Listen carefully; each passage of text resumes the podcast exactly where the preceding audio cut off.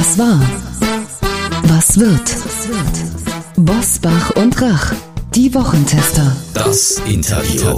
Powered bei Redaktionsnetzwerk Deutschland und Kölner Stadtanzeiger. Und hier sind die Wochentester. Wolfgang Bosbach und Christian Rach. Hallo und herzlich willkommen, Christian Rach hier aus Hamburg. Und aus Bergisch Gladbach ein fröhliches Hallo von Wolfgang Bosbach. Sie hören eine Interviewfolge der Wochentester mit einem der bekanntesten Schauspieler Deutschlands, Kai Wiesinger. Warum Familie nichts für Weicheier ist und wie schwer es im sozialen Umfeld fällt, den Alltagswahnsinn wirklich auch als nervig und stressig zu markieren, das verrät er uns jetzt. Wir bedanken uns bei unserem Werbepartner HelloFresh für die freundliche Unterstützung. HelloFresh ist Deutschlands Nummer 1 Kochbox für eine ausgewogene und leckere Ernährung mit einer echten Erleichterung für Ihren Kochalltag. Diese Woche zum Beispiel Fischfilet Finkenwerder Art mit Speckwürfel, diese Hamburger Spezialität. Oder wer es gerne asiatisch mag, Glasnudeln in Miso-Erdnusssoße. Wer kein Profi wie Christian ist, für den wird Kochen ja schnell mal zum Stress. Sie müssen ein Rezept raussuchen, einkaufen gehen, die Zutaten genau abwiegen und dann noch die Herkulesaufgabe, dass nichts anbrennt, alles so appetitlich aussieht wie im Kochbuch. Und gut schmecken soll es ja auch noch. Mit HelloFresh schmeckt es immer und Sie finden endlich Spaß am Kochen, denn HelloFresh liefert Ihnen die Zutaten fertig abgewogen und portioniert, so dass Sie alles in der richtigen Menge haben und nichts wegwerfen müssen. Die Verpackungen sind recycelbar. Die Lieferung ist klimaneutral. Ob Classic, Veggie oder Family, mit den HelloFresh-Boxen bekommen Sie frische und qualitativ hochwertige Lebensmittel von zertifizierten, lokalen Erzeugern direkt nach Hause geliefert. Die Zubereitung gelingt mit Hilfe von Kochkarten kinderleicht. Da haben selbst Kochanfänger eine Chance. Mit mehr als 30 frischen Rezepten jede Woche ist für jeden Geschmack etwas dabei. Und das Beste bei HelloFresh gibt es keine Mindestlaufzeit und keine Verpflichtung. Sie können Ihr flexibles Abo jederzeit anpassen, pausieren oder auch kündigen. Probieren Sie die HelloFresh Kochboxen doch einfach mal aus. Mit dem Gutscheincode HF für HelloFresh, HF Wochentester sparen Sie in Deutschland und in Österreich bis zu 90 Euro auf die ersten vier Boxen. In der Schweiz sind es bis zu 140 Franken. Und die erste Box ist versandkostenfrei. Den Code HF Wochentester können Sie einlösen unter hellofresh.de slash podcast. Hier noch einmal der Gutscheincode HF Wochentester, alles in einem Wort. Die Internetadresse hellofresh.de slash podcast. Ich wünsche Ihnen einen guten Appetit mit HelloFresh. Heute zu Gast bei den Wochentestern Kai Wiesinger. Der Schauspieler und Vater von vier Kindern ist überzeugt. Familie ist nichts für Weicheier. Mit den Wochentestern spricht er über sein neues Buch. Liebe ist das, was den ganzen Scheiß zusammenhält. Er zählt zu den bekanntesten deutschen Schauspielern und ist seit dem Film Kleine Haie oder auch seiner Amazon Prime Serie Der Lack ist ab eine feste Größe in der Film- und Fernsehwelt. Mit seiner Frau, der Schauspielerkollegin Bettina Zimmermann, lebt er in Berlin und hat vier Kinder. Und genau über diese Kinder wollen wir mit ihm reden, denn sein neues Buch verspricht Klartext zum Thema Familie.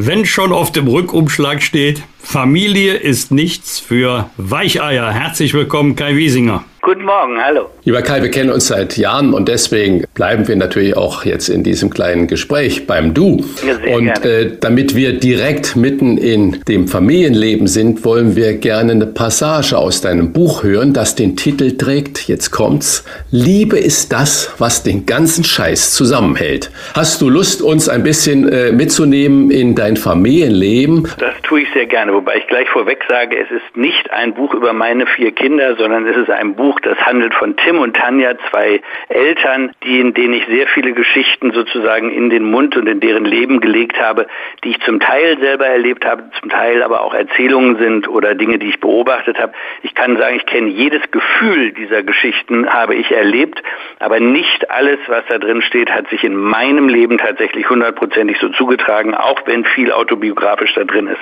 Es ist nicht eine reine Beschreibung meiner Kinder, sondern ich glaube, es ist etwas allgemeingültiger und viele Leute werden sich da drin wiederfinden. Und jetzt beginne ich mit einem Teil aus einer Passage, wo Tim und Tanja in einem Babyzubehörladen sind, Ausstattung für kleine Kinder. Der Laden wimmelte von schwangeren Frauen und beseelt guckenden Pärchen, die offenbar ihr erstes Kind erwarteten und die gleichen naiven Fragen stellten, die auch wir beim Kauf des ersten Kinderwagens gestellt hatten.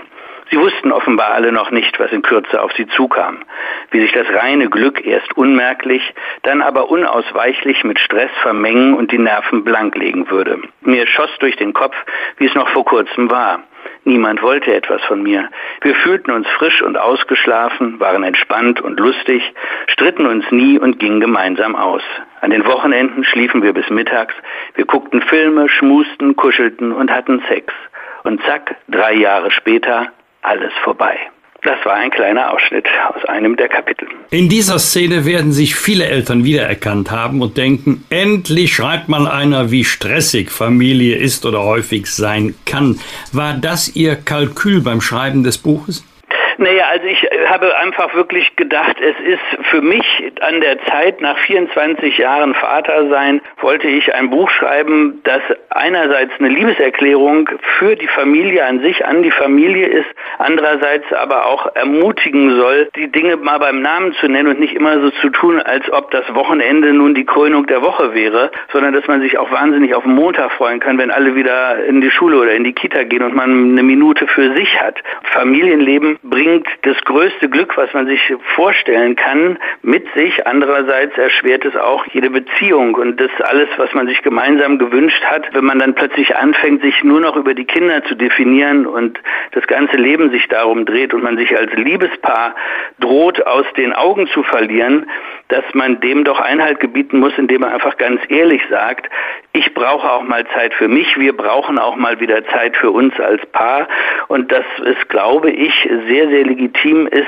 das auch auszuleben und nicht immer nur zu glauben, man muss den ganzen Tag alles immer nur für die anderen tun und dabei selber unter die Räder kommen. Kai, du hast ja am Anfang äh, gesagt, Tim und Tanja, das bist nicht du und Bettina, deine Frau. Aber trotzdem mal die Frage, wie viel von den Geschichten, die du in diesem tollen Buch erzählst, sind denn wirklich Geschichten aus deiner Kernfamilie? Und wie viel Auszeiten hast du dir mit deiner Frau Bettina denn dann genommen? Also um die zweite Frage, den zweiten Teil der Frage als erstes zu beantworten, ich glaube, wir haben uns oft viel zu wenig äh, Zeit genommen oder nehmen uns nach wie vor viel zu wenig Zeit und das ist, äh, ich habe manchmal den Eindruck, man denkt so alle zwei, drei Monate, jetzt könnte man doch mal einen Abend wirklich alleine wieder weggehen oder mal ein Wochenende woanders verbringen, als ähm, immer mit den Kindern. Das fällt uns sehr schwer, weil wir sehr gerne auch für die Kinder da sind und man ja auch dauernd mit so einem schlechten Gewissen rumläuft oder ich als Vater auch schon immer ein schlechtes Gewissen habe und denke, am Ende tue ich doch nicht genug, obwohl man oder ich denke, ich mache wirklich viel für die, für die Familie und trotzdem habe ich immer den Eindruck, irgendwas bleibt immer noch liegen. Andererseits, der, oder der erste Teil der Frage, es ist natürlich vieles, das kann man, glaube ich, gar nicht beschreiben, wenn man es nicht selber erlebt hat in der Art und Weise. Also es gibt äh, zum Beispiel das Kapitel über Musikinstrumente, da habe ich ein sehr konkretes Beispiel, sehr autobiografisch aus meinem Leben geschildert, wie katastrophal ich am Cello, an der Klarinette und der Pauke versagte. Und ähm, da gibt es mehrere Kapitel, die durchaus einen sehr nahen Bezug zu mir haben. Und bei anderen Kapiteln ist es so, dass ich Dinge, die ich erlebt habe, habe oder vor allen Dingen Gefühle, die ich in bestimmten Situationen hatte, im Verhältnis zu meiner Frau oder zu den Kindern, dass ich diese Gefühle in andere Geschichten verpackt habe, die mir von anderen erzählt wurden, wo ich weiß, die haben etwas sehr, sehr Ähnliches erlebt. Und dann habe ich das vermengt, wie jeder Autor das tut, dass dann der Ort der Handlung ein anderer ist, die, die, die Handlung selber sich verändert hat von dem, was man tatsächlich erlebt hat. Aber ich kann sagen, zu 100 Prozent die Gefühle, die ich in diesem Buch schildere, die sind mir alle sehr, sehr vertraut und die habe ich alle durchlebt. Sie können mit Tim und Tanja sicherlich noch etwas offener die Geschichten unterbringen, die Sie im Freundes- und Bekanntenkreis erlebt haben. Aber wann haben Sie so zuletzt gedacht, andere Eltern können aber auch tierisch nerven? Ja, das ist, äh, kommt ja in dem einen Kapitel, was Sie gerade ansprechen, äh, vor. Ich kenne dieses Gefühl sehr gut, zum Beispiel beim Kindergeburtstag, wenn man denkt, so jetzt hat man fünf Stunden eine Schnitzeljagd gemacht und äh, alle sind jetzt glücklich und die Kinder sind ausgetobt. Und dann gibt's ja immer wieder Eltern, äh, neulich erzählten mir welche, die wollten das auch verhindern, dass hinterher dann noch ein großer Elternabend bei ihnen stattfindet und die Kinder weiter toben. Und äh, die hatten bewusst keinen Alkohol im Haus und haben gesagt, nein, wir bieten nichts an, wenn die Kinder abgeholt werden, sondern versuchen die an der Wohnungstür gleich abzugeben. Und dann kamen andere Eltern auf die Idee, im Supermarkt noch schnell ein paar Flaschen zu holen. Dann haben die ihre Getränke selber mitgebracht und sich dann bei diesen armen Eltern, die den Kindergeburtstag auch ausrichteten, haben die sich dann gemütlich gemacht. Sowas kann super gesellig und kann auch total nett sein, aber ich finde es auch sehr toll, wenn man so einen schnellen Abschluss findet und ähm, kenne den Ruf sehr gut, dass ich auch zu meinen Kindern immer wieder gesagt habe, so, dann hilf mal dem Kind X und Y, dass er schnell seine Schuhe anzieht, gib ihm schon die Jacke, guck, ob all seine Spielsachen aus deinem Zimmer raus sind und dann seid ihr gleich an der Tür, wenn die Mutter kommt, dann könnt ihr direkt durchstarten, weil ich auch oft dann froh bin, wenn Feierabend und Schluss ist. Im Moment geistert oder wird sehr häufig in der Presse beschrieben, die sogenannten Helikoptereltern, die überbesorgt sind, nicht nur beim Abholen vom Kindergeburtstag und dann noch schnell äh, ein oder zwei oder drei Gläschen trinken, sondern die Kleinen zum Turnverein, zur Schule jeden Morgen hinbringen, abholen, keine Verkehrsregeln einhalten, bloß damit der Klein ist. Und viele Lehrer sagen, dass die meisten der, der, der kleinen Einschulkinder äh, schon Tracking-Uhren dabei haben und Eltern dann anrufen, wenn sie plötzlich sehen, da irgendwo ist der Kleine, die Kleine äh, nicht mehr da und dabei ist nur die Ungenauigkeit der Tracking-Uhren. Wie, wie gehst du mit diesem Thema Helikoptereltern um? Ich meine, vier Kinder, das ist ja schon eine große Anzahl an tolle Familie. Wir waren auch vier zu Hause. Äh, kannst du Helikopterpapa oder deine Frau Helikoptermama sein? Ich, also ich meine, man muss sich davon einfach befreien. Auch ich glaube, das ist in unserer Gesellschaft, hat sich das ja ganz merkwürdig entwickelt, dass ich manchmal den Eindruck habe, es ist mehr ein Diskutierverein geworden, dass alle Kinder mitbestimmen sollen, was jetzt der richtige Urlaubsort ist und ob sie in der Schule selber lernen wollen oder nicht. Das sind alles einzelne Themen. Also Schulkonzepte kann man sich viele Gedanken drüber machen. Und ich finde es auch richtig, wenn man Kinder äh, nicht komplett ähm, so an der kurzen Leine irgendwie, wie das früher war, dass ihre Eltern siezen müssen. Darum geht's ja nicht. Aber ich glaube, es ist schon sehr wichtig, dass Eltern eine Vorbildfunktion haben, dass sie den Kindern vorleben, wo es ihrer Meinung nach lang geht und wie man sich in der Gesellschaft, in einer Gruppe von Menschen verhalten sollte und gewisse Regeln und Manieren äh, beigebracht werden, finde ich sehr wichtig. Und da sind wir eben genau bei dem Thema. Ich glaube, wenn man als Eltern sich komplett permanent für verantwortlich fühlt, ob wo die in der Schule sitzen, wo sie langgehen, was sie trinken, man macht sich erstens verrückt. Den Kindern, glaube ich, wird es schnell zu viel, dass überall so ein Druck ist, wie wo was zu sein hat. Und die Eltern vor allen Dingen reiben sich auf. Und äh, eine gewisse Gelassenheit und dann vor allen Dingen ein gewisses Vertrauen auch in die Kinder und hoffentlich auch in die Erzieher und Lehrer an der Schule, dass sie das auch alle richtig machen. Das glaube ich ist für alle hilfreich, weil es nützt den Lehrern ja ja auch nichts, wenn die Eltern, was inzwischen auch ja gang und gäbe ist, im Grunde nach jedem Kleinigkeit irgendwie versuchen Einfluss zu nehmen und da ganz viel Verantwortung dann auch in der Schule sehen, dies und das muss gemacht werden und das wollen sie von außen lenken. Das finde ich sehr, sehr schwierig. Also ich glaube, dass vieles, was man als Eltern, die etwas vorleben und die Kinder leben das mit, man einen sehr ruhigen und normalen Umgang miteinander haben kann und man nicht den ganzen Tag um die Kinder herum helikoptern muss. Sie beschreiben im Buch, dass einen irgendwann selbst Kaugeräusche des Partners in den Wahnsinn treiben können.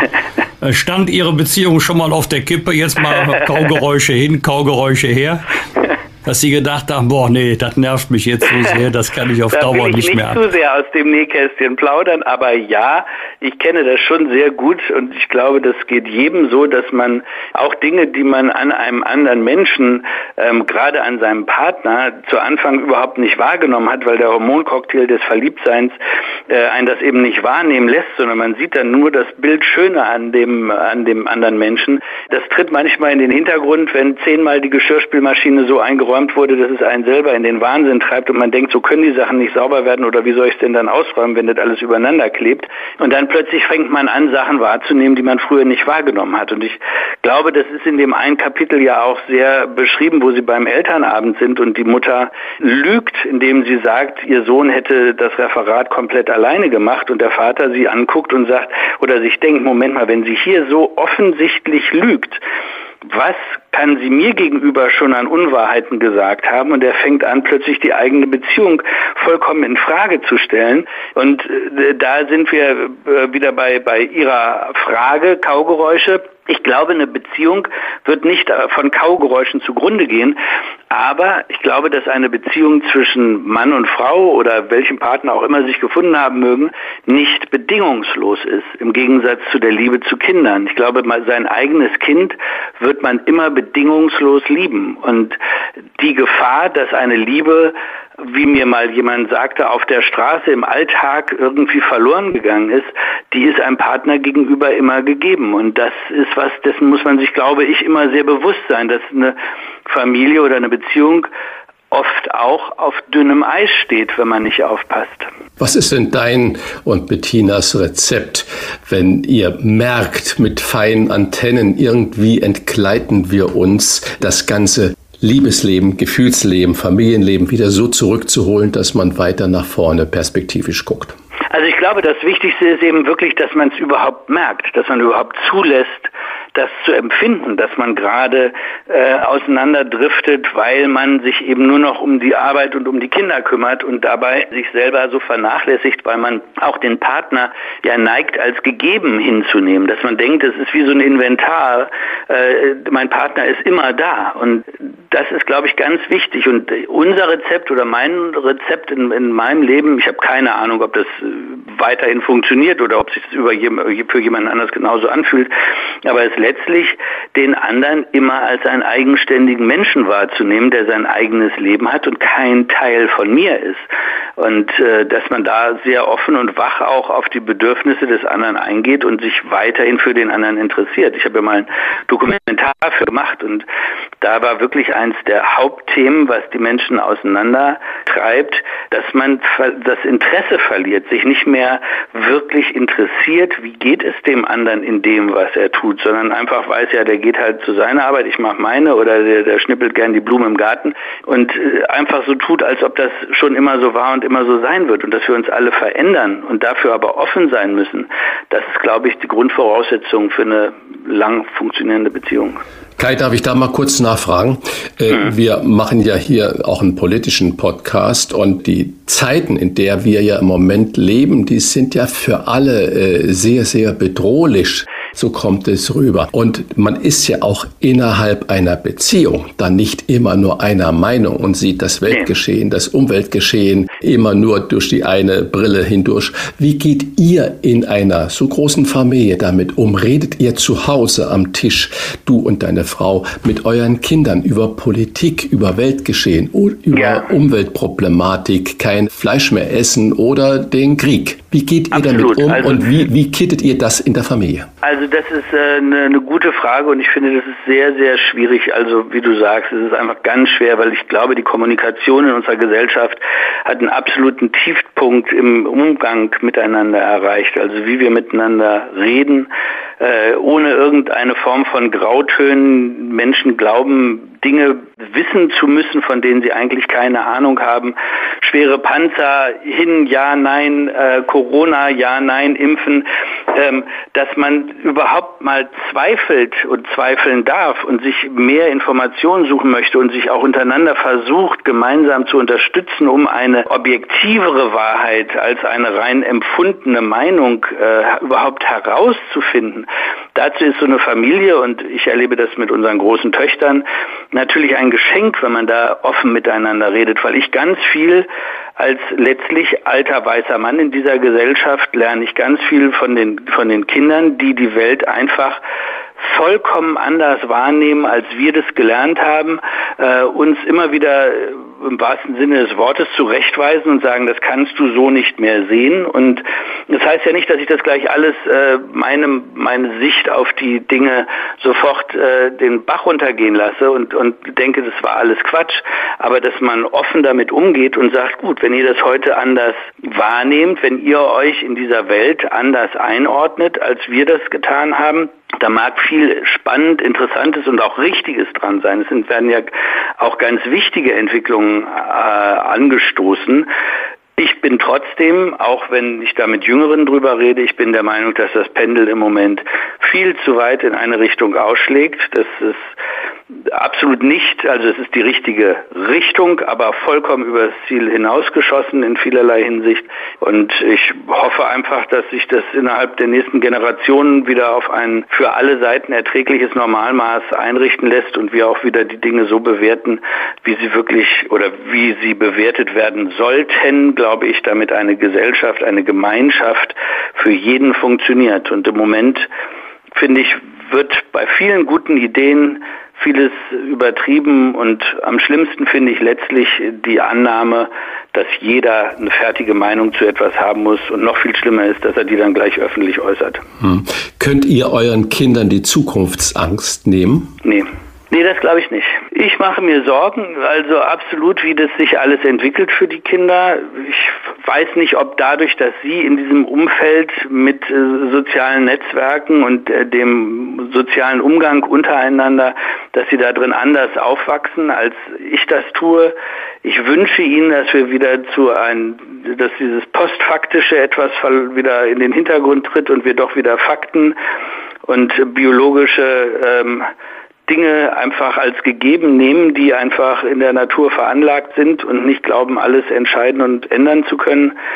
Ähm, ich habe keine Ahnung, ehrlich gesagt, wie, wie das in Zukunft das Miteinander aussehen wird.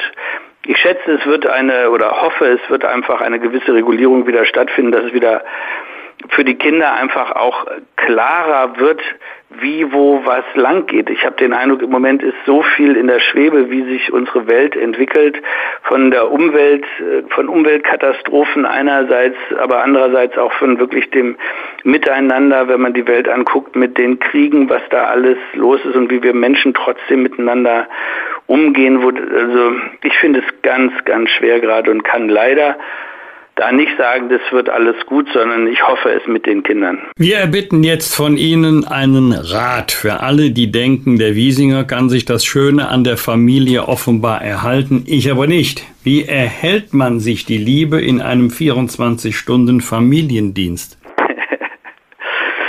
Also ich kann das, ich versuche das ja auch täglich aufs Neue. Also wie gesagt, ich glaube, die Liebe zu den Kindern ist bedingungslos und wenn man da sich einfach die Zeit nimmt und den Spaß mit den Kindern, auch mit den naiven Augen, mit den, mit den jüngeren Kindern in die Welt zu gucken, lernt man ganz viel und äh, erfährt ganz, ganz viel Lebensfreude durch eben diesen unverstellten Blick, den ein Kind nun mal hat. Und an der, auf der anderen Seite, glaube ich, ist das Wichtigste, dass man vor allen Dingen sich selber immer gegenüber ehrlich bleibt und sich nichts vormacht und nicht glaubt, man muss jetzt das alles toll finden und finde, muss, muss jedes Weihnachtsfest mit offenen Armen begrüßen und denken, wie schön ist das, dass endlich alle zu uns nach Hause kommen, sondern ich glaube, es ist sehr legitim auch zu sagen, gut, das ist ein Fest für die Kinder und das kann man auch selber schön finden, aber man darf auch sagen, man findet manche Sachen stressig und man darf sich auch Auszeiten nehmen. Und ich glaube, das ist das Wichtigste, dass man sich vor allen Dingen als Paar immerzu wieder neu entdeckt und dafür offen bleibt, den anderen äh, erstens sich entwickeln zu lassen und zweitens rauszufinden, wie können wir uns gemeinsam weiterentwickeln, wenn wir gemerkt haben, wir driften gerade auseinander. Aber auch für mich ist es ein Trial and Error und ich versuche jeden Tag mein Glück aufs Neue. Gehen wir mal kurz zu der Allgemeinheit wieder. Viele Ärzte, wo er Arzt ist und sie Ärztin ist, im Krankenhaus arbeiten, unterschiedliche Schichtdienste haben, in den großen Einkaufsmärkten Männer und Frauen, die da arbeiten und trotzdem eine Beziehung haben, führen, ist ja unglaublich schwierig, den Alltag mit der Familie zu koordinieren. Du und deine Frau, ihr seid beides Schauspieler, Schauspielerin und man hat ja von außen gesehen das Gefühl, dass man als Schauspieler, Schauspielerin total viel unterwegs ist.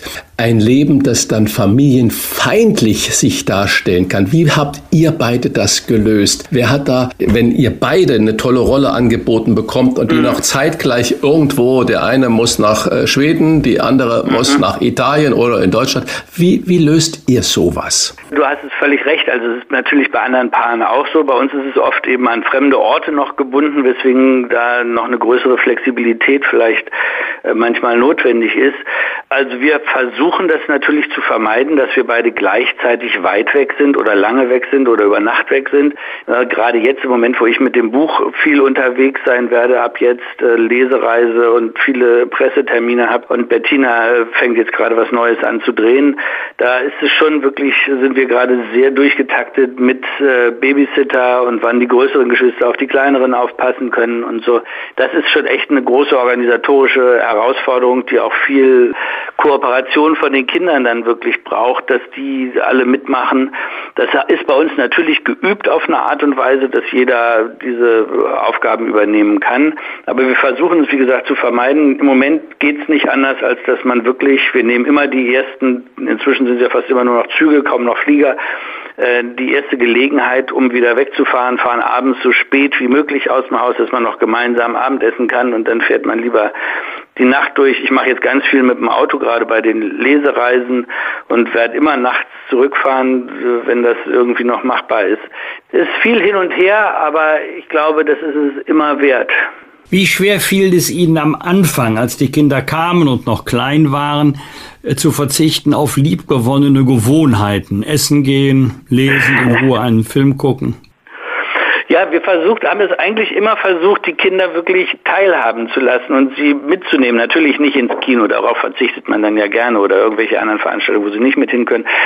Aber wir sind auch mal essen gegangen, aber haben auch immer die Kinder mitgenommen und ich glaub, finde immer, ähm, die Kinder sollten Teil von unserem Leben sein und mit unserem Rhythmus äh, die Welt kennenlernen und es hat ja keinen Sinn, dann irgendwie alle Maschinen auf Stopp und nur noch im Zimmer zu sitzen und irgendwie um die Nuckelflasche rumzutanzen tanzen, sondern dass man gemeinsam die Welt erkundet und durch mit deren Rhythmus auch natürlich so weit mitgeht, dass jeder irgendwie nochmal zum Schlafen kommt. Jetzt ist das Gott sei Dank schon wieder ein kleines Stückchen her und wir sind einen Schritt weiter. Alle Kinder sind in der Schule und ähm, von daher sind wir zwar noch an die Ferien gebunden, aber insgesamt ist es wirklich, finde ich, großartig, wenn man auch gemeinsam dann die, die Themen oder die Interessen äh, koordiniert kriegt, dass man zum Beispiel zusammen zum Sport geht, dass man da Gemeinsamkeiten findet dass man Zeit miteinander verbringt, die eben nicht nur auf dem Boden sitzen und Lego spielen ist, sondern dass man sagt, komm, wir schaffen es vielleicht, dass wir alle zusammen in einen äh, Sportverein gehen. Wir haben so einen ganz kleinen, wir wohnen ja in einer kleinen Waldsiedlung und da gibt es einen kleinen Tennisplatz, einen Tennisclub, wo man ganz easy spielen gehen kann und sowas finde ich großartig, dass man da die Gelegenheit hat, mit seinen Kindern auch solche Sachen dann einfach zu machen immer zusammen und das ist die richtige Philosophie. Jedenfalls empfinde ich es so, aber bitte Kai, Hand aufs Herz, so ein, zwei Stunden, die nur dir gehören, wo du mal deinem Hobby nachgehen kannst oder mit deinen Kumpels mal abhängst, fehlt dir das? Gönnst also du dir das? Macht es zu wenig, muss ich echt sagen. Also ich habe viele Freunde, die machen dann ihre Motorradtouren und fahren eben mal äh, sieben, acht Tage einfach weg. Und ich glaube, das ist richtig. Ich glaube, das ist, wenn sich das irgendwie koordinieren lässt, absolut sinnvoll, das zu tun für sich selber und auch für eine Beziehung. Ich habe immer so viel schlechtes Gewissen, dass ich es eigentlich nicht mache. Und der größte Luxus ist dann wirklich mal zu sagen, ich gehe mal eine Runde Golf spielen, was ich auch erst seit ganz kurzem wieder gemacht habe. Als Kind habe ich ganz viel und dann 40 Jahre nicht. Und jetzt habe ich wieder angefangen und genieße das, dass man mal wirklich äh, drei, vier Stunden nur einem kleinen weißen Ball hinterherläuft und mal an nichts anderes denkt. Und weil der Laden läuft ja in der Regel zu Hause mindestens genauso gut, wenn man nicht da ist. Auch wenn man immer denkt, alles hängt an einem selber.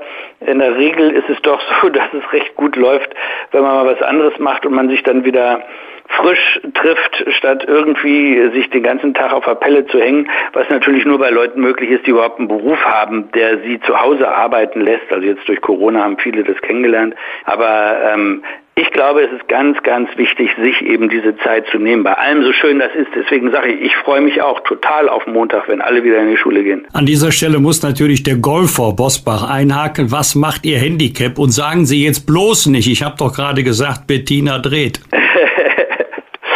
mein Handicap ist noch neun, aber ich habe jetzt so lange nicht gespielt. No, immerhin. Ja, ich muss jetzt also da wieder anständig anknüpfen, aber bin auf einem sehr guten Weg. Ich habe die letzten Woche ordentlich Bälle geschlagen und war ein paar Mal eine Runde und habe Riesenspaß daran. Ich kann nicht viel, aber ich glaube, das kann ich einigermaßen. Ich müsste mich ja jetzt da outen und fragen, was ist denn ein Handicap? Weil ich habe noch niemals in meinem Leben einen Golfschläger in der Hand gehabt. Christian. Ja, aber wirklich, ich war gestern wirklich. in einer Sendung, die fragten auch danach und da haben wir dann, das ist ja dein Beruf mehr, wir haben dann Backofengolf gespielt und haben in einen geöffneten Backofen reingeschlagen. Natürlich nur mit so Luftbällen. Da würde bei mir die Beziehung zu Hause ganz schnell drunter leiden. Geben Sie doch unseren Hörerinnen und Hörern abschließend bitte Ihr wichtigstes Argument, warum sich Familie trotz des Alltagswahnsinns lohnt. Warum würden Sie es auf jeden Fall wieder tun? Glaube, für mich ist, was ich auch in dem ersten Kapitel äh, beschrieben habe, als das erste Kind geboren wird, das ist ja eine Veranlagungssache, das kann sich ja niemand aussuchen. Aber ich, für mich ist das der unglaublichste, glücklichste, tollste Moment meines Lebens ist, dabei zu sein, wie so ein Kind, wie mein eigenes Kind, unser Kind geboren wurde. Und äh, sowas erleben zu dürfen, ist, glaube ich, unvergleichbar mit irgendetwas anderem, was wir auf dieser Erde erleben können. Und die Zeit mit Kindern und als Familie zu haben, finde ich, ist für mich die totale Erfüllung und äh, absolut sinnstiftend.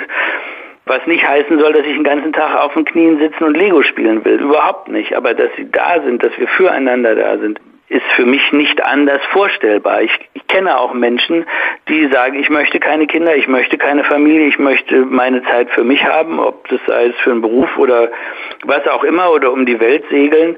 Das ist absolut ja eine völlig gute, freie Entscheidung, die jeder für sich treffen kann. Ich, so wie ich äh, angelegt bin als Mensch, hatte gar keine andere Wahl. Ich wollte immer viele Kinder und ich bin sehr glücklich, sie zu haben, auch wie gesagt, wenn ich sehr froh bin, wenn sie in der Schule sind.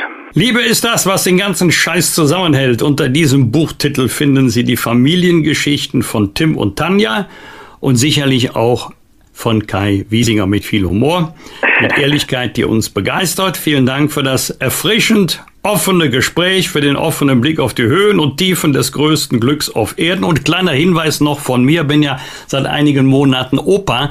Opa ist auch wunderschön. Du hast den Spaß ohne dass man die Verantwortung der Eltern hat. Man hat eine andere Verantwortung, aber nicht die der Eltern. Ja, da freut sich meine Frau auch schon so drauf. Sagt auch immer, ja, wenn dann die Enkel kommen. Alles Gute, Kai Wiesinger. Dankeschön. Danke, Herr Bosbach. Danke. Viel Spaß noch bis eines Tages. Dankeschön, die Kai. beiden. Ciao, ciao. Danke, tschüss. Bosbach und Rach.